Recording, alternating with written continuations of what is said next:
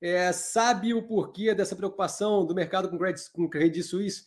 Olha, é, rola um burburinho de que o banco está para quebrar. É, realidade, não realidade, não é um ativo que eu avalio e não é provavelmente uma preocupação que eu tenho.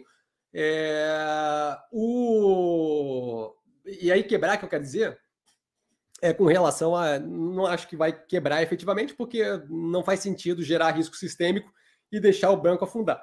O que vai acontecer é que vai ser picotado e, e, e entregue a troco de banana para outras operações financeiras para não deixar o círculo, o ciclo é, financeiro quebrar.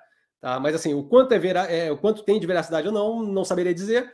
É, eles têm tido problemas com a operação deles há algum tempo já, anos aí. Tá? Problema aqui, problema ali, aí sai diretor, aí mandaram seguir um diretor tempos atrás, é, com espião mesmo, com espião com, com investigador privado e por aí vai. Mas assim, o quanto aquilo ali tem é, de de fato algo a, a, a, se preocupar com relação a risco sistêmico, acho que é pequeno, não acho que simplesmente vão largar um banco.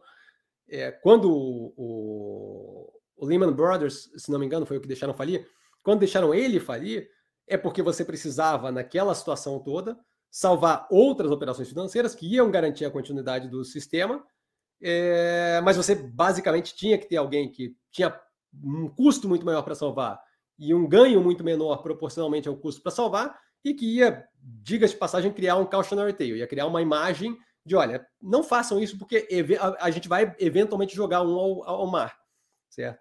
É, nesse caso, é um banco sozinho, não acho que deixariam simplesmente largado ao Léo, é, mas eu não conheço o caso aprofundadamente. O que a gente tem ali é, são indicativos de que o mercado acredita que o banco está passando por um perrengue. O credit default swap, do, basicamente o seguro para a dívida do Credit Suisse, estourou recentemente, é, indicando ali que eles veem um risco de não pagamento de default considerável. Mas eu não sei o caso a fundo. Tá? Estou sabendo por cima. E também, assim, não é algo que eu me preocupo muito, então não fui pesquisar nem aprofundar. Tá?